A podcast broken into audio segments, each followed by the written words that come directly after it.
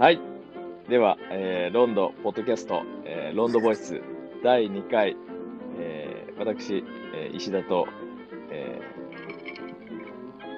ー長岡で今回はお送りさせていただきます。お願いします。お願いしまおす。願いします。まあ、あの、共同代表6人で経営していますが、まあ、その中で技術を主に担当しているヒロです。お願いします。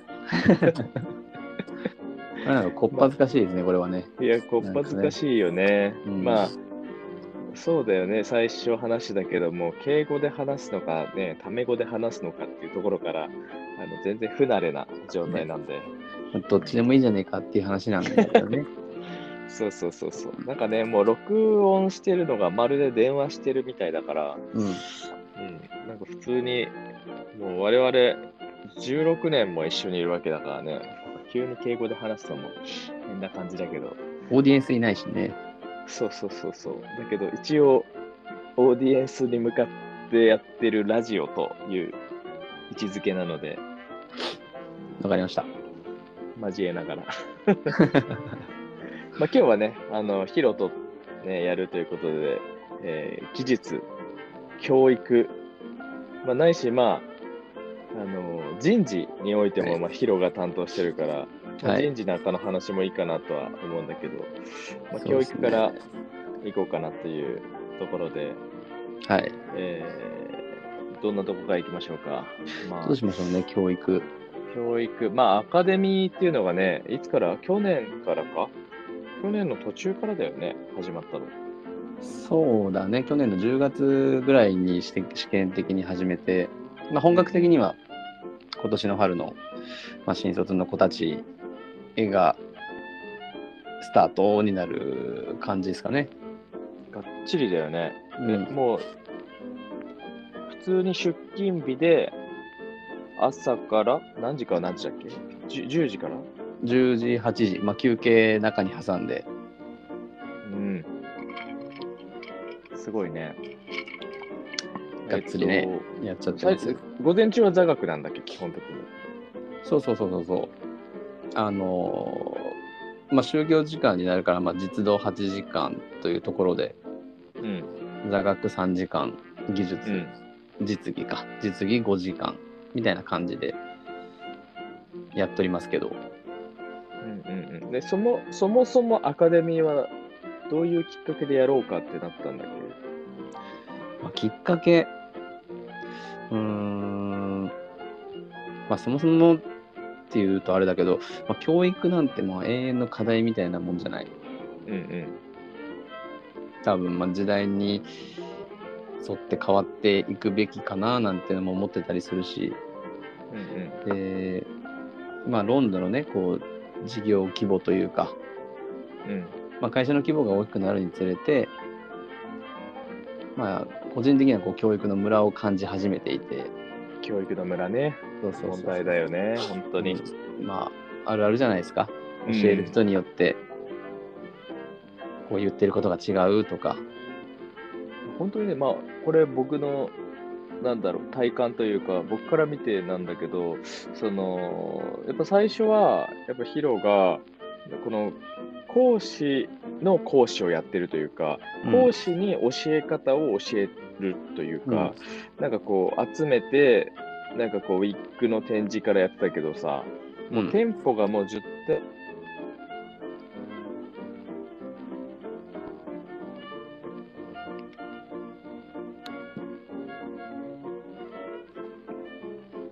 あ聞こえなくなったね。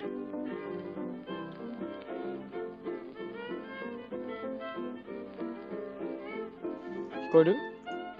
あ今聞こえるあ、失礼しました。画面がなんか消えたら消えちゃうんだね、これ。うんえっと、ちょっと話の続きだけど、うんその、まあ、やっぱり店舗が増えて、その講師の講師、あ講師の講師じゃないな。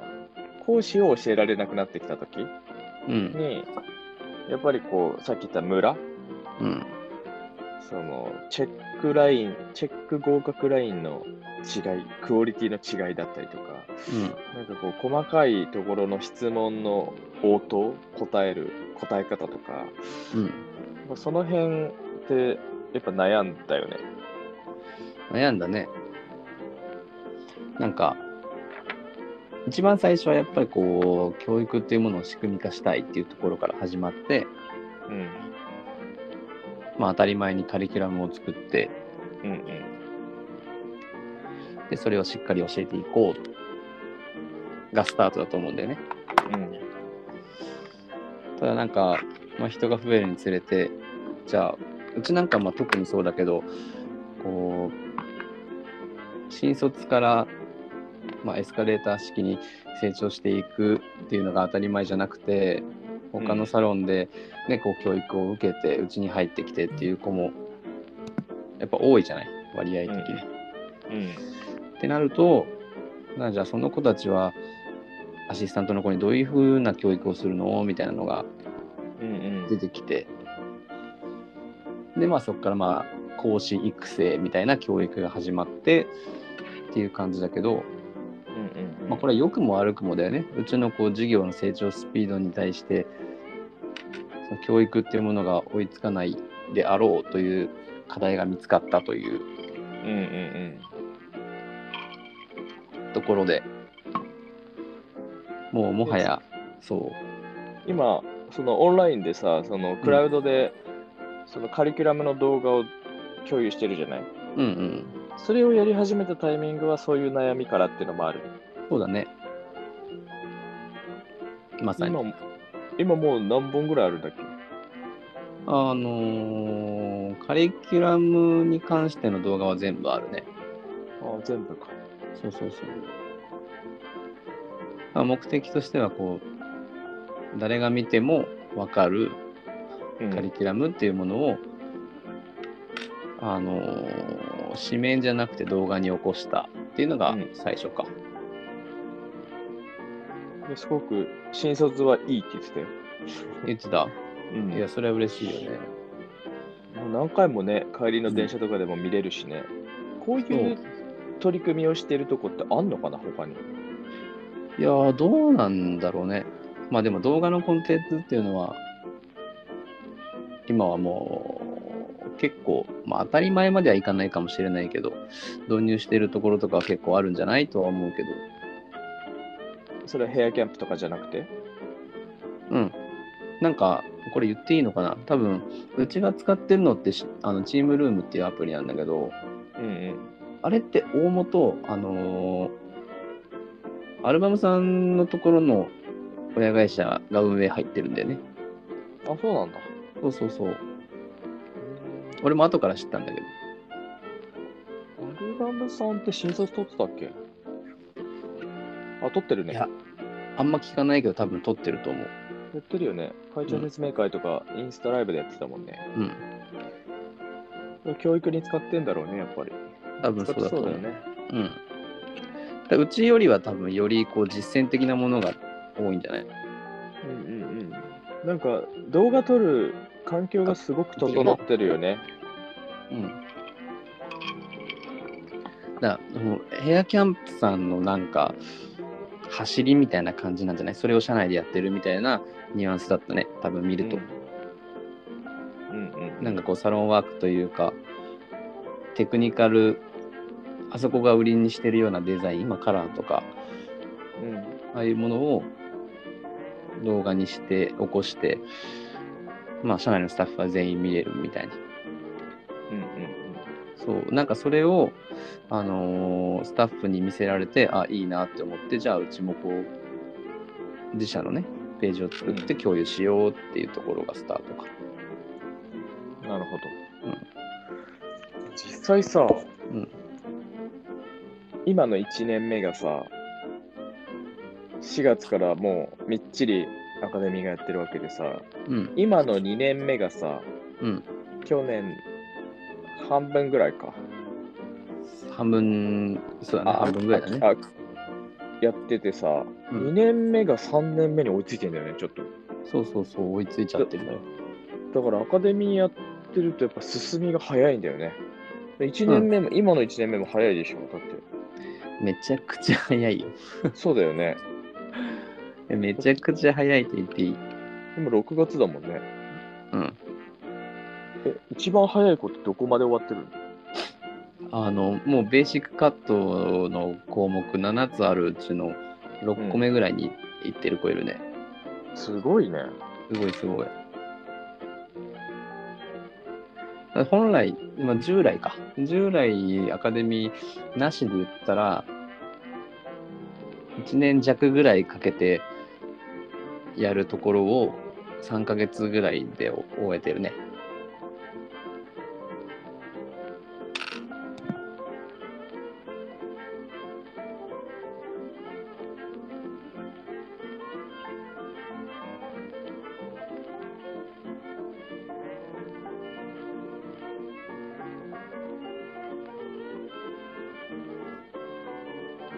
ごめんごめん、ま画面消えてた。やばいな、これ画面消えちゃうとダメなんだね。えっとさ、ちょいどこまで聞こえた？ごめんね。いや、俺は聞こえてたよ。あ、聞こえてた？のあ、わかんない。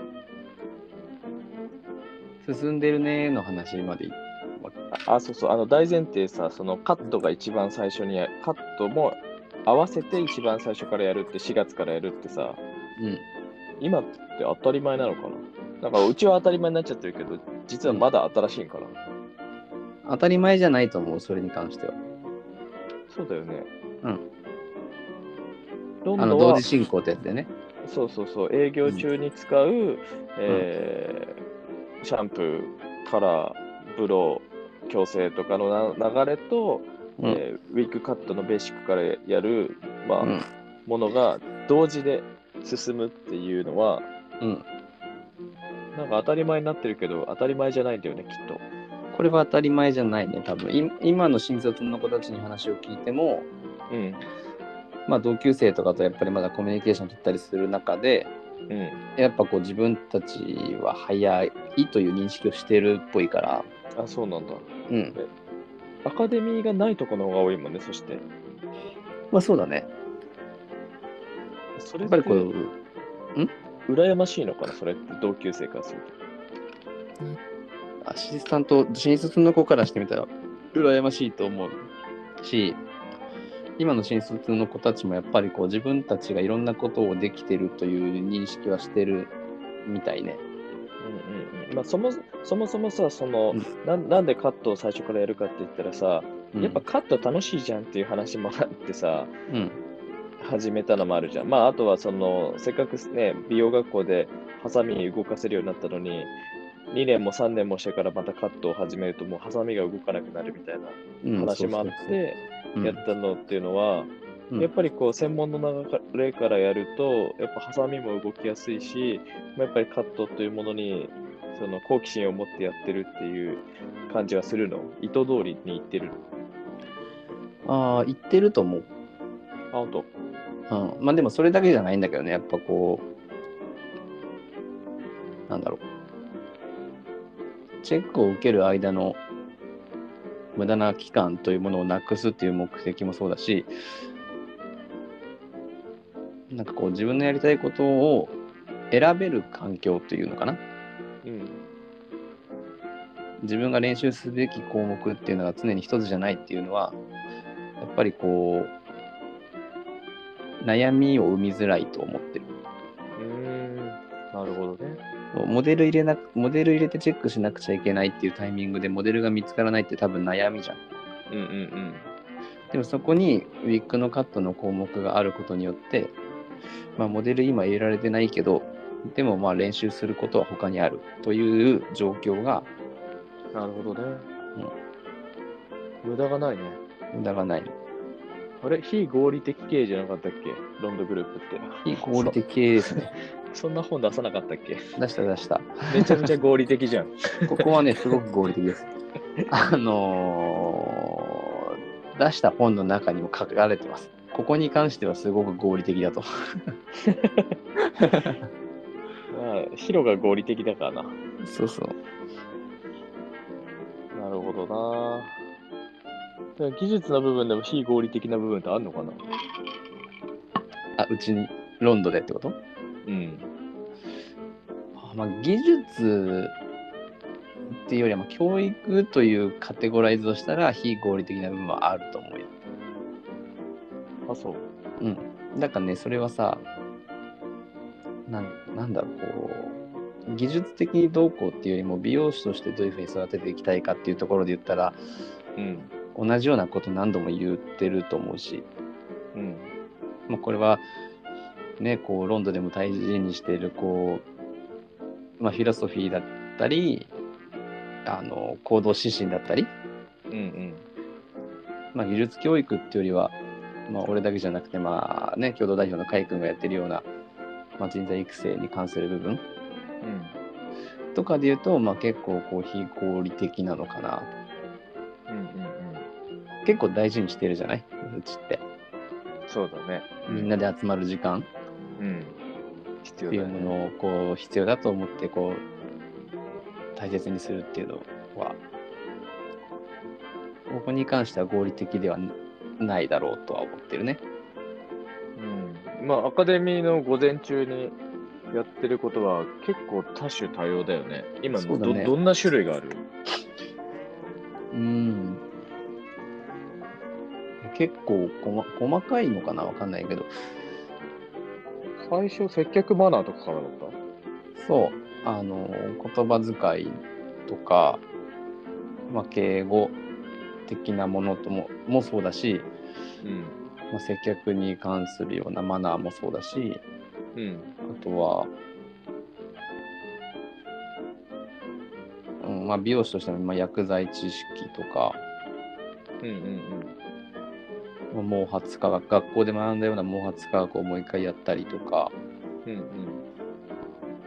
あとは、まあ、商材の知識とかロンドシャンプー。ロンドで扱ってる商材うんうんの特性とかを伝えたりとかうん。なるほどね。まあ、加えて、まあ、たまにこうちょいちょいとこう、まあ、先輩のねスタイリストに講師に入ってもらって、うん。まあ、ちょっとモチベーショナルな話あ、そういうのもあるんだ。あるある結構 SNS もやってるんでしょ ?SNS 教育っていうか。まあ、それがねこう目的としては実は一番強かったりするねうんそれはどう？リアクションというか、目から鱗な感じなのかな？あ本人たち的に？いうん。新卒は。や本当はねその予定だったんだけどね。なんかうん。今の新卒の子たち結構リテラシー高くてやっぱり。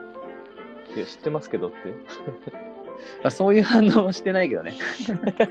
そういう反応ではないけどまあ結構さらっと取り組んでくれてる感じ。やっぱこう今のこう20代後半から我々ぐらいの世代の美容師よりもやっね、うん。SNS に触れてきた時間が長いし。デジタルネイティブってやつですね。そうだね。当たり前にこう共存してきてるから。うん。ほらうちでもいるじゃん。こううん。古巣の子たちとかはさうん。やっぱこうホットペッパー集客っていうものをメインにこう売り上げを作ってきた子たちからしてみたらインスタとかの SNS を使ってお客さんを呼ぶことに対して、まあ、抵抗はないかもしれないけどうん。なかなかねこう腰が重い子もいるじゃない？まあね。やっぱ今の新卒の子たちにそういうのあんま見受けられないからあ、そうなんだ。うんだすごいこう期待できるというかなるほど。今のうちからこういう考え方をしてるとうん。デビューのタイミングで、まあ、自分のお客さんっていうのを自分で獲得するという力をつけていけるんじゃないかなっていう見込みを今してるかなやっぱり。うんうんうんちなみにさ、その、ロンドンの、えーお客様に対するコンセプトっていうのがさ、うん素晴らしい技術、素晴らしいサービス、素晴らしい空間を、しかも驚きの価格でっていうものがあるじゃない。うん驚きの価格で提供する。まあうん。お客さんにね、お会計の時に、え、こんなに安くていいんですか？って思わせられるだけの価値を提供するといううん。のが、まあ、一人一人のプレイヤーとしての使命だと思うんだけど、うん。そういう、なんだろう、ものを、まあ、アカデミーで教育して、まあ、早く育ってって、うん。スタイリストデビューして、感動させられる、驚かすこともできる価値っていうところまでに持っていけるのかな。なあ、ちょっとこう、いろんな視点になっちゃうんだけど、うん。なんかその価値を生むためにというか、うん。まあ、我々6人が立ち上げた時って、表参道、原宿、青山の当時のブランドサロンの、まあね、客単価1万5000円の、まあ、技術、接客、サービス、クオリティっていうものを、まあ、およそ半額ぐらい提供するっていうものがコンセプトになってたじゃん。今、ノブが言ってくれたような。うん。ただ、それがなんかこう、今のうちで言うと、まあ、中途のスタイリストもそうだし、まあ、新規としてデビューする子たちも、だんだんだんだん、こう、世代が若くなってるじゃない。うん。そうオープン当初は明確なホットペッパーでのターゲットがあって、それに対して、まあ、我々代表の、まあ、そういうスキルだったり、ホスピタリティっていうものがそういうふうにマッチしたと思うんだけど、うん。うん。ホットペッパー内でのうちのメインターゲットに対して、うん。20代前半の子たちが、同じようなパフォーマンスを出せるかというと、これは難しいというか、それはま技術レベル的に難しいでもなくて、うん。単純にマッチしないと思ったんだよね。うん。だから、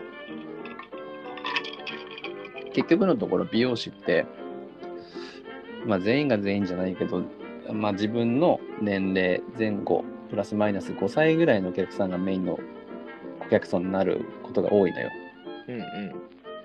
っていうふうになると、まあ、その自分のメインのお客さんに対して、まあ、ロンドンのブランド価値っていうものを提供できればいいっていうふうな考え方を今していて、うん。で我々で言ったら28歳で独立して、メインターゲット28歳のわがままな OL。まあ、これが 欲張りな OL だ。あ。そう、欲張りだからね。うんわがままじゃないね。そうそう。なんかこれが、今の若い子たちにとってもそういう風なブランディングになればいいというような考え方だから、うん。うん。まあ、単純に言えばまあできるとは思ってね、その提供が。うん。21歳、22歳でデビューして、うん。自分で呼んだお客さんに対して、それが提供できるうん。ものになればいいかなっていう感じ。なるほど。なかなかね、これもまた集客とね、あのーちょっとクロスオーバーしてるというか、もともとね、ホットペッパーで、うんえーお店を選ぶ時代、えーご新規様でフリーでご予約されることがすごく多かった時代っうんていうのが、たった8年から4年前ぐらい、うん。3、4年前ぐらいからまた SNS 集客って出てきたじゃない？うん。ただそれぐらいから、やっぱりこう、箱を選ぶというか、人を選ぶ時代になってきたなと思って、そうだね。うん、だからそういう部分から考えると、やっぱりまあ、箱で考えると、箱のブランディングがあるじゃん。うん箱に掲載されてるスタイルとさ、文言とさ、雰囲気っていうのはさ、大体こう、層が似てくるというか、うまいこと本当に、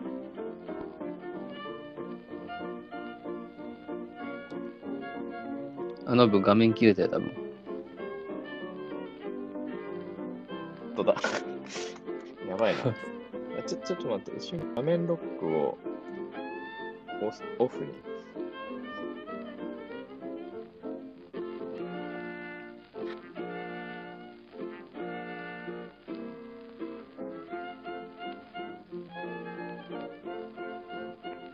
でしました。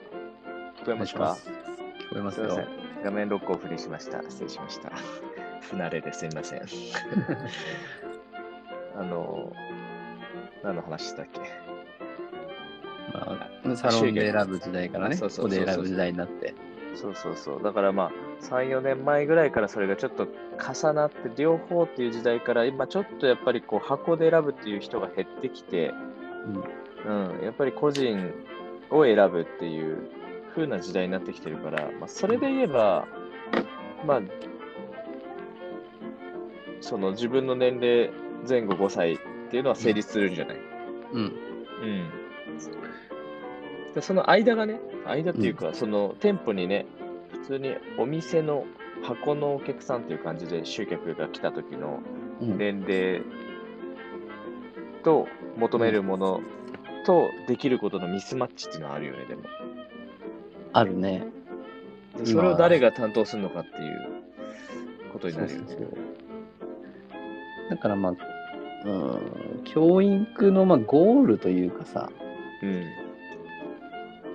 先々、やっぱりこう、なんだろうね、行動指針にもあるけど、うん。まあお客さんにこう愛されるうん。美容師になってもらいたいと思うし、うんあの集客が取れる美容師っていうのとお客さんに支持される美容師ってね、なんかちょっと違うんだろうなとはやっぱ思うし。やうん。うんっぱりどうしてもこう一人で担当できるお客さんの数って限界とかもあるとは思ってるしね。うん。うんってなった時にやっぱりこうもちろんお客さんは美容師を選べばいいと思うし美容室を選べばいいと思うんだけど結局のところその中にはずっとこう自分のとこに来てくれるお客さんっていう人をどれだけつかめるかというのが、まあ、美容師力なのかなとかって思うと、うん。うんまあ、最初で言ったら、ね、こう情熱を持って向上心を高く持って、うん。まあ、自分のお客さんを増やそうと努力をしていってうん。でその先に来てくれたお客さんにあこの人にずっと担当してもらいたいって思ってもらえるような美容師になってもらいたいなっていうのがやっぱり思いとしてはあるかなさすが熱いですね。熱いでしょうん。いや、うヒロは、ヒロは、あれだよね、本当に美容師が好きだよね。う美容師でプライドがあるよね。ん どうだろうねいや 多分、共同代表の中で一番じゃない？まあ今でもねプレイヤーちゃんとやってるからねそこそこだけどうん。やっぱヒロとミズホがそういうの強そうだよね。うん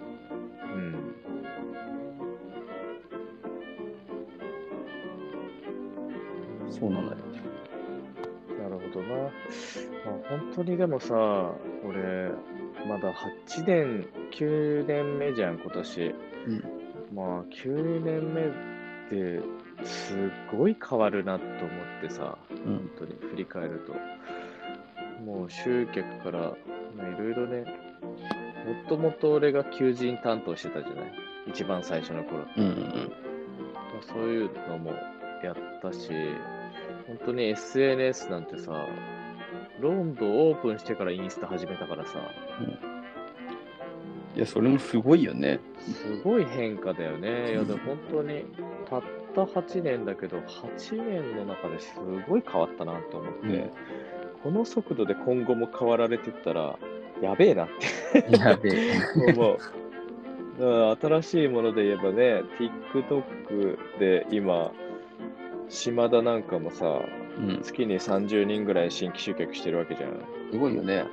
だから、そういう感度があるね、若手うん。の考えっていうのもどんどん聞いていった方がいいし、そうだね。本当に俺らも、ま、学ぶ側になっていかないと、うん。まあ今 YouTube のプロデュースとかもやってるけどさ、本当にどう当てりゃいいのかっていうのも多分、インスタってさ、こうすれば当たるってのあるじゃん。うん多分 YouTube もあるんだろうね。TikTok もあるだろうし。いやあると思うよなんかそれが分かんなくてさ、やっぱり結構、やっぱり勉強しないといけないなって思うね。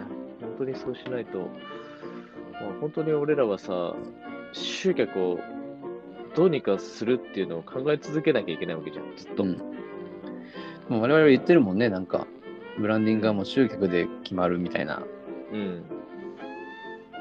だから別になんか、俺らができなくてもいいから、俺らは別に TikTok できないじゃん。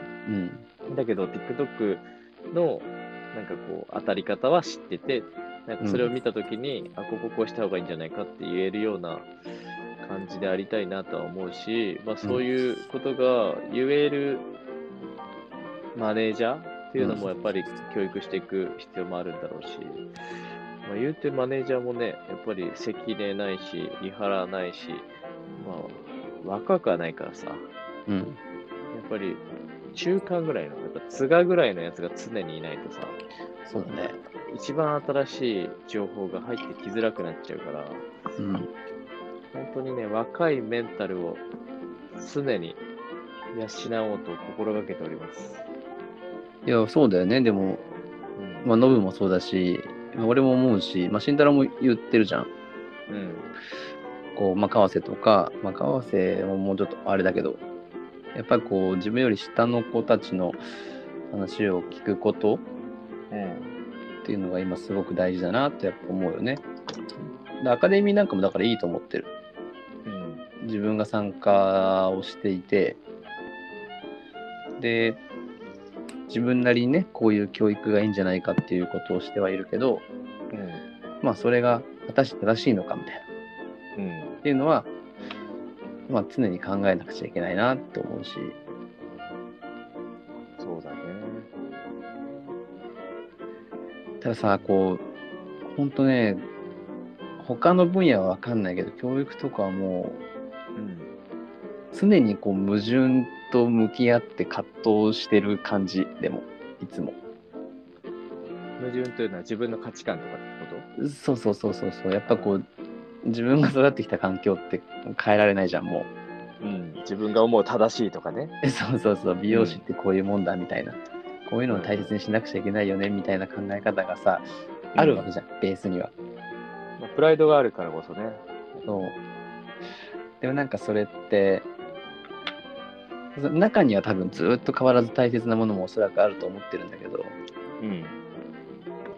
じゃあそれってじゃあ今後5年10年もずっと本当に大切なのかっていう思いはどっかに置いとかなくちゃいけないなとか、うん。カットの仕方とかもそうだよね。うん。ボブを切るのが、じゃあビダルサスの切り方がいつまでも一番正しいのか、ピーカーブーさんがやってるような切り方が常にこう綺麗なフォルムを作る切り方なのかみたいな極論だけどこれは。だってそれこそさ、今ショートブームじゃん。まあショートがね一番さ、インスタが当たりやすいっていうのはあるけどさ、うん。今ショートでさ、新規集客100人とかしてる子たちはさ、うん。みんなレザーできるじゃん。うん。でもレザーしかない時代に、ハサミを持ってきたのはビダルサスーンじゃん。そ今、レザーになってますよ、ビダルさん。う。ねえ。いや、そうなのよ。まあ、レザーもでも別に新しくはないもんね。やっぱカリスマ時代とかもあったわけじゃない、そうだね。この流れはどの流れだ？菅は誰？川瀬か。あじゃあ、ガーデンか。うん、どう、ファブもレザーだもんね。あれよ、アクア、俺アクアにいたけどさ、ほら、アクアの、うん。あの、まあ、ディレクターよりも上の人たちとかは結構レーザー使ったりしてたね。それマニュアルにはなかったの？マニュアルになかったね。あ、そうなんだ。うん。で、多分俺がマニュアル学んだ時って、うん。もうその、おそらくさ、多分ノブも覚えてると思うけど、我々が美容師になった時ぐらいって、あの、山田優ちゃんがボブにして、ボブが流行った時代ぐらいだと思うから、うんうんうん。で、その前が、レザー使って、まあ、シャギーとか、シャギーって久々に聞いた。うそうそう、あれがあった時代だから、うんうんうん。まあ、その世代にがっつりやってきた人たちが、その当時ディレクターとかでいて、うん。で、まあ、レザーカット主流っていう感じだったから、でそこからハサミに移行した時代に我々が多分美容師になってるから、っていうのもあって、多分マニュアルとかにレザーってなかったんかなって思ってる。うん。なるほどね。うんああ、でもレザーもマニュアルの動画作った方がいいんじゃない？あ、もうね、今作ってる。さすが。早いね。そう。こういうのもね、やっぱり、スタッフには言ってるけど、うん。マニュアルもそうだし、カリキュラムもそうだし、うん。その教育の仕方とかも、うん。やっぱこう、変わることはあるっていうふうには伝えてるよね。うん。うん。なるほどね。大事だね。そう。で、まあ、目的っていうものは変わらないじゃん、やっぱり。うん。早くスタイリストデビューして、うん。早くお客さんたくさん担当して、うん。で、早く売り上げ伸ばして、うん。みたいな。まあ大まかそういう目標は変わらないんだけど、まあ、そこに至る、うー経緯はやっぱりこう変わっていくことはあると思ってるし変わるべきだとも思ってるから、うん。まあ、代表たちも言ってるよねなんか大切なのはあの変わることと変わらないことってね。そうだね。うん。いや、でも広場さっき言ってたけど、葛藤はあるよね。やっぱ自分たちの正しいとかね、まあ、それは自分たちが育ってきて培ってきたものっていうところの葛藤もあれば、うん。なんか自分たちの、まあ、たった8年なんだけど、8年経営してきて、うん。まあ、良くも悪くもできてしまった固定観念とか成功論みたいなものとか、まあ、この先の未来もずっとそうだけど、本当にこうアップデートしていかないと終わっちゃうなっていつも思うんだよね。そううん、だからもう常にフレッシュな情報と触れてようっていうのは心がけてるね。いや我々もほら代表会議で言ってるもんねうん。もう好き勝手言いやがってみたいな。何でもかんでも好きなこと言ってきてみたいなのあるじゃない。まあ言い方悪いけど。うんうん。まあ、長岡さんらしい言い方ですね。そうそうそうそう。さ、そこをやっぱりこう、ね、自分たちの立場っていうものもちゃんと考えて、やっぱりこう、一回飲み込んで、まあ、こうそれってどういうことなんだろうってちゃんと考えなくちゃいけないよなとは思うよね。うん。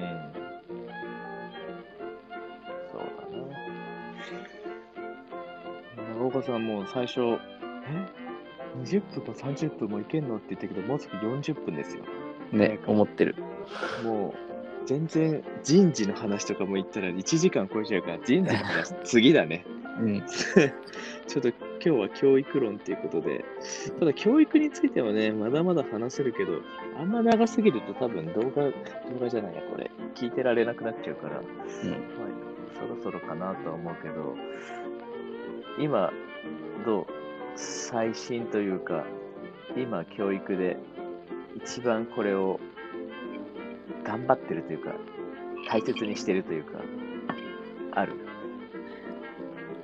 いや、むずいな、それ。まあ、アカデミーか。あまあ、そうだね。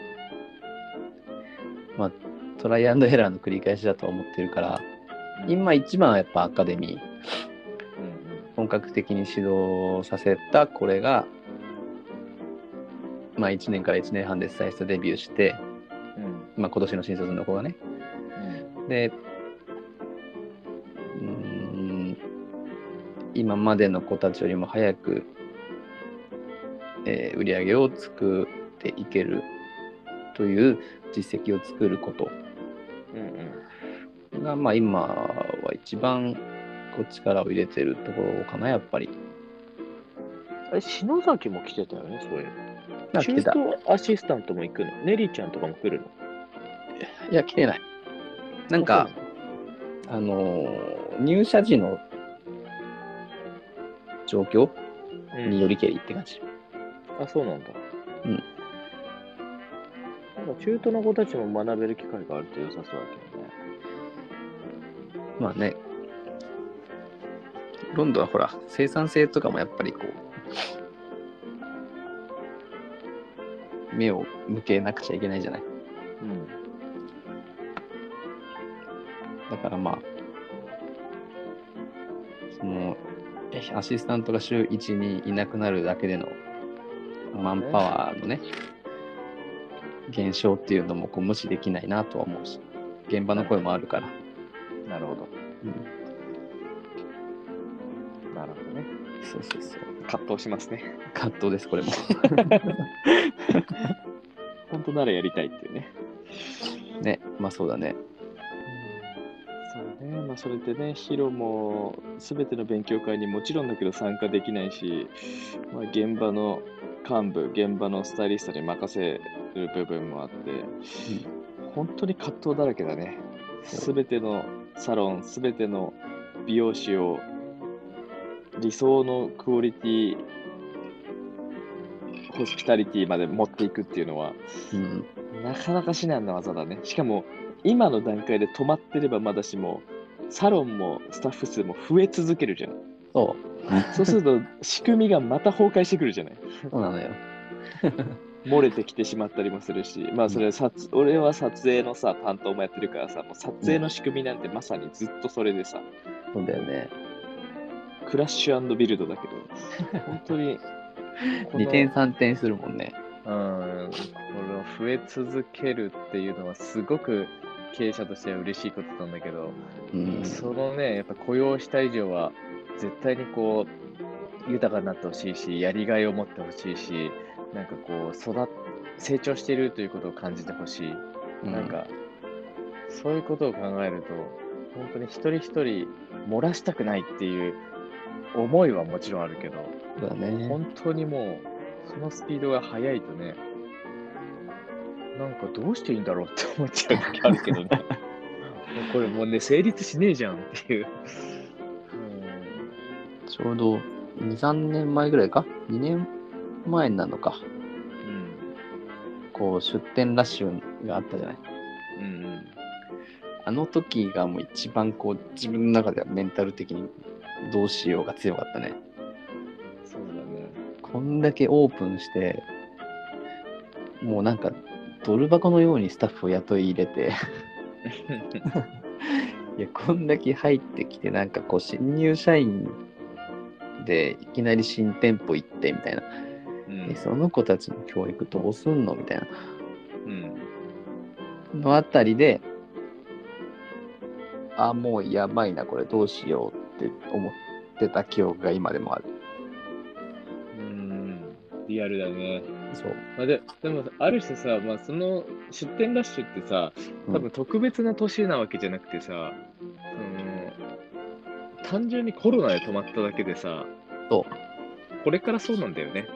うん今年でも10店舗以上出店するしさ、多分コロナ的なものはもう去年ほどはないじゃない。悪化してないからさ、もう来年も再来年も出していくから、やっぱりこう、なんだろうね、それこそ昨日ちょっと話したけど、VR とかさ、まあ映像の段階だけど今は、うん。まあ、映像をやっぱもうちょっと充実させていくっていうのも一つだと思うし、うん、やっぱりもう、ちょっと自分の手だけじゃ限界がもう来てるけど、さらに来ちゃうから、そうだね。考えていかないといけないね。でも一回経験してるからね、うん。その、なんか、2年前はそれが初めてじゃん。うんでも今年はなんとなくこうイメージしながらどうしようかなって考えつつやっていけるかと思うと、まだ。うん。あ、あれじゃん。教育といえばさ、ああの、カッコ仮の名前はちょっと言えないんだけどさ、言えない？あの、あれね、選抜スペシャル、そう、選抜チーム。うん。あれをすごくこう楽しみにしてるけどね。そうこの間ね、あの初めてちょっと指導してみたね。うんうん。さ参加してるチームはみんなモチベーションやっぱ高いでしょ？高いね。そうだよね。もう技術大好き屋だもんね。いや、そう。は一回話し始めると止まらないんだよね。そうだよね。いや、でもすごくいいと思うわ。やっぱこうベーシックはベーシックとして、ぱりまあ永遠のものとして、やっぱりこう、より分かりやすく作っていく、コンテンツを作っていくことだけど、やっぱりこう、今の技術、うん、今お客様に求められる最新の技術をやっぱりこう技術屋さんたちがね、しっかり社内全体にね浸透さ、せてくれて、最高じゃん。やった方がいいよね。やった方がいい。もともとのうちほらアシスタントだけじゃなくてスタイリストの勉強会やってたじゃん。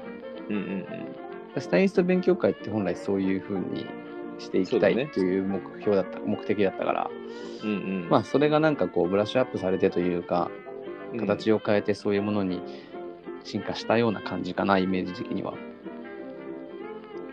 まあいいね。